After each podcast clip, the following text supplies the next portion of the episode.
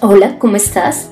Mi nombre es Consuelo Gutiérrez. Bienvenido a Conociendo a Dios, el podcast que te acerca a Dios. ¿Te has preguntado alguna vez si Dios escucha, si habla, si desea habitar en ti? En este podcast entenderás lo que Dios desea darte. Prepárate para que tus ojos sean abiertos, recibas sanidad espiritual y física y encuentres el propósito para tu vida. Todo esto sin importar cuál sea tu condición. Te cuento que en el episodio 9 vimos quién es el Espíritu Santo, quiénes lo podemos recibir y la obra que hizo en Jesús. Hoy continuaremos conociendo la labor que Él realiza en la iglesia y en los que creen. Pero sí deseo hacer un pequeño resumen de lo que vimos en el episodio 9. Y fue que el Espíritu Santo no es otro Dios, no es una energía, no es un ser creado, es el mismo Dios. Y Él habla lo que escucha del Padre, lo mismo que hizo Jesús.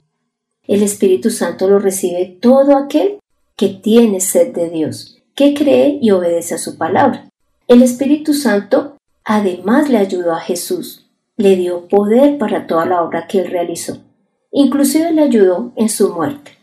Esto nos demuestra que nosotros no podemos hacer la obra sin el Espíritu Santo. Dios nos dio otro consolador, que es el Espíritu. Así que necesitamos de Él para hacer la voluntad del Padre. Y ahora empezaremos viendo, como te dije, la obra que Él realiza en la iglesia y en los que creen. ¿Cómo crees que el Espíritu Santo obra en la iglesia?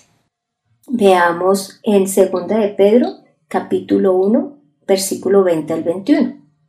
Y hay que tener muy en cuenta, antes que nada, que ninguna profecía de la escritura es de interpretación privada, porque jamás fue traída la profecía por voluntad humana.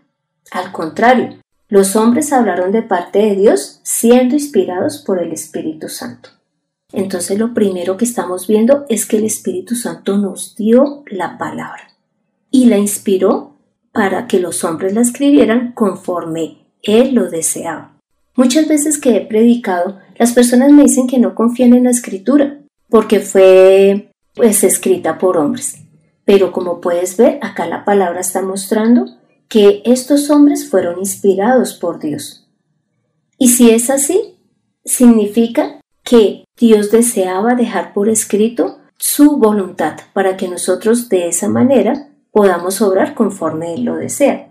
Y la finalidad de la escritura es que nosotros conozcamos y creamos a Dios y además conozcamos su voluntad. Así que es la base para todo el que cree en Dios Padre, en Jesús y en el Espíritu Santo. También nos dio dones. Leamos 1 Corintios capítulo 12 versículos 7 al 11.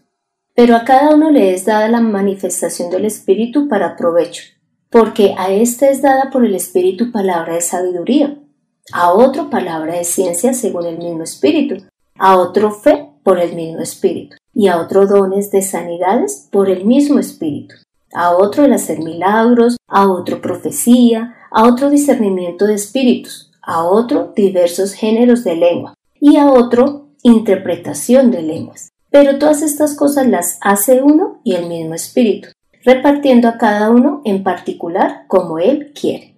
Como puedes ver, el Señor nos ha dotado de todo lo que necesitamos para poder dirigir y ayudar en la iglesia y que la predicación sea con manifestaciones del Espíritu Santo.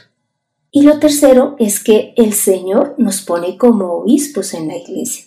Leamos Hechos 20-28 tengan cuidado de sí mismos y de todo el rebaño sobre el cual el Espíritu Santo los ha puesto como obispos para pastorear la iglesia de Dios, que Él adquirió con su propia sangre. El Espíritu Santo coloca personas aptas para dirigir la iglesia. Como te das cuenta, nos ha dejado su palabra, nos ha dado dones y además Él es quien decide a quién deja encargado de la iglesia.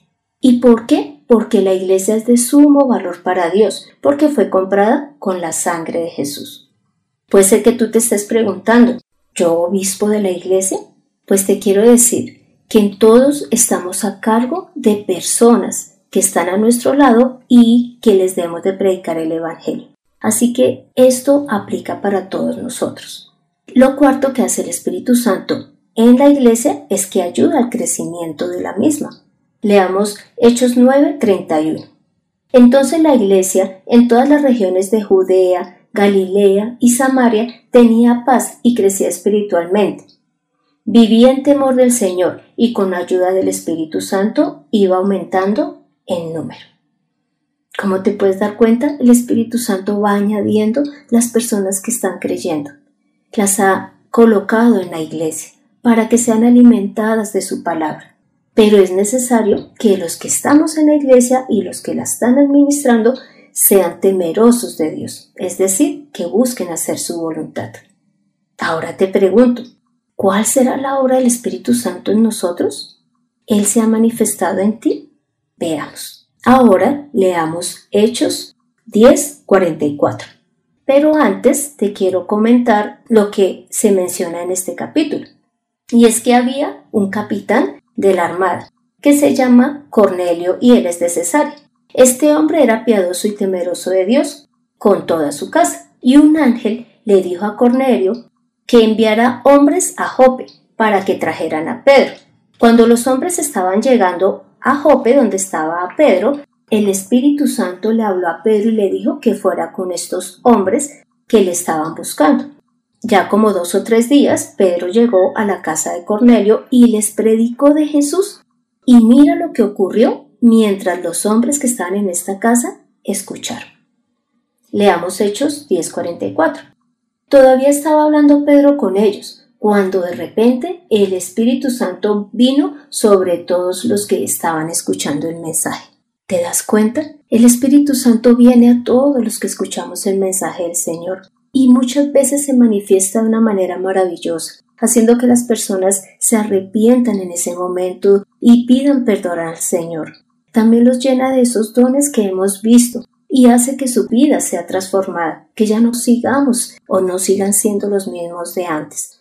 Y mira, como ya hemos recibido el Espíritu Santo, pues ¿cómo te parece que pasamos a ser el templo? Pues del Espíritu Santo.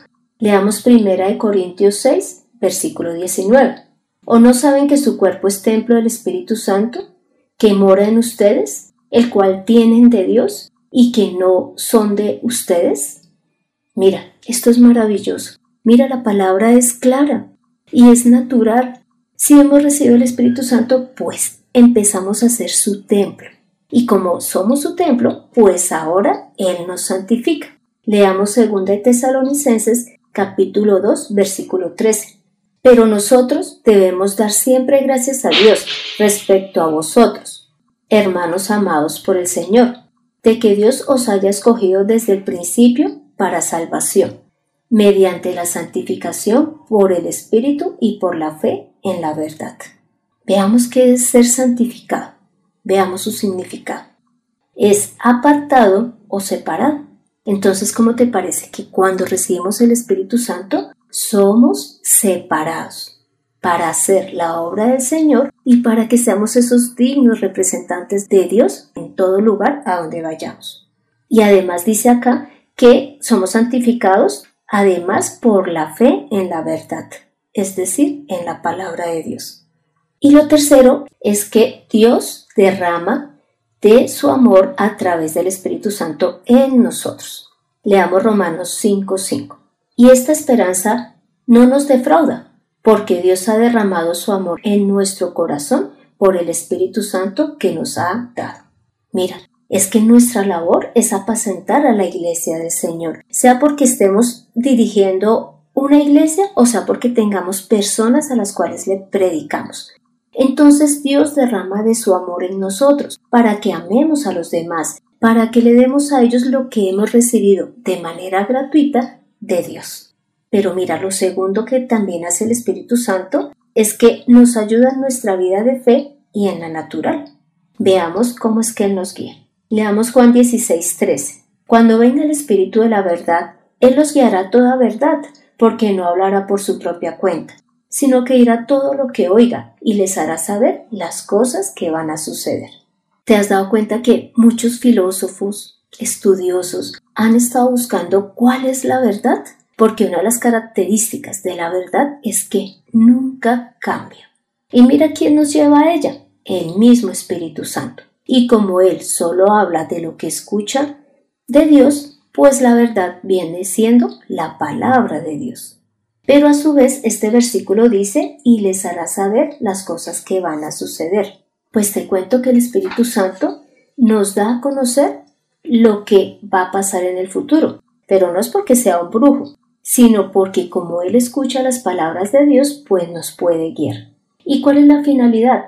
Que cuando nosotros seamos guiados por Él, sepamos, por ejemplo, a dónde ir a predicar, a quién predicarle, pero también lo que puede ocurrir en nuestra vida natural, para que nosotros hagamos algo al respecto, estemos atentos a lo que va a ocurrir o inclusive oremos, porque el Espíritu Santo cuida de nosotros. Además, el Espíritu Santo respalda la palabra de Dios que predicamos. Leamos Hechos 1.8 pero recibirán poder cuando el Espíritu Santo haya venido sobre ustedes y me serán testigos en Jerusalén, en toda Judea, en Samaria y hasta lo último de la tierra. Mira, Dios es maravilloso, porque nos manda hacer la obra, pero no nos deja sueltos allá como que hagamos lo que queramos o como creamos, no, sino que Él nos da el Espíritu Santo para que a su vez no lo hagamos en nuestras fuerzas, y de esa manera podremos ir a todo lugar a predicar de su palabra. Mira que acá dice, y hasta lo último de la tierra. ¿Ves cómo es Dios de maravilloso? Y es porque en nuestra predicación también el Espíritu Santo puede obrar haciendo milagros en las personas que escuchan nuestra palabra. Lo otro que hace el Espíritu Santo es que intercede por nosotros. Leamos Judas 1.20. Pero ustedes, queridos hermanos, manténganse firmes en su santísima fe oren guiados por el Espíritu Santo. Y también leamos Romanos 8 del 26 al 27. Asimismo, en nuestra debilidad, el Espíritu Santo acude a ayudarnos. No sabemos qué pedir, pero el Espíritu mismo intercede por nosotros con gemidos que no pueden expresarse con palabras. Y Dios, que examina los corazones, sabe cuál es la intención del Espíritu, porque el Espíritu intercede por los creyentes conforme a la voluntad de Dios. Y leamos Hechos 19:6. Y cuando Pablo les impuso las manos, vino sobre ellos el Espíritu Santo y ellos hablaban en lenguas y profetizaban. Bueno, entonces estos tres versículos nos están hablando de cómo debe ser la oración y es guiada por el Espíritu Santo. Nosotros muchas veces no sabemos cómo orarle al Padre, no sabemos qué pedir, pero el Espíritu Santo sí conoce al Padre y Él le habla al Padre con gemidos indecibles, porque Él sí pide conforme a la voluntad de Dios. Y es en ese momento en donde nosotros también podemos hablar en lenguas, pidiéndole al Señor en oración que se haga su voluntad. ¿Ves? Dios es de verdad maravilloso con nosotros, porque ha dejado un intercesor entre nosotros y Él que es el Espíritu Santo. Y además el Espíritu Santo es nuestra garantía. Leamos 2 Corintios capítulo 1, versículo 21 al 22. Dios es el que nos mantiene firmes en Cristo, tanto a nosotros como a ustedes. Él nos ungió, nos selló como propiedad suya y puso su espíritu en nuestro corazón como garantía de sus promesas. ¿Ves? Las promesas del Señor se cumplen en nosotros porque Él es tan bello que nos ha dejado de su Espíritu Santo como garantía para el cumplimiento de las promesas. Así que, como lo hemos visto en otros episodios, así nosotros no veamos muchas cosas que Dios ha ofrecido, serán cumplidas y son reales porque su Espíritu Santo da la garantía.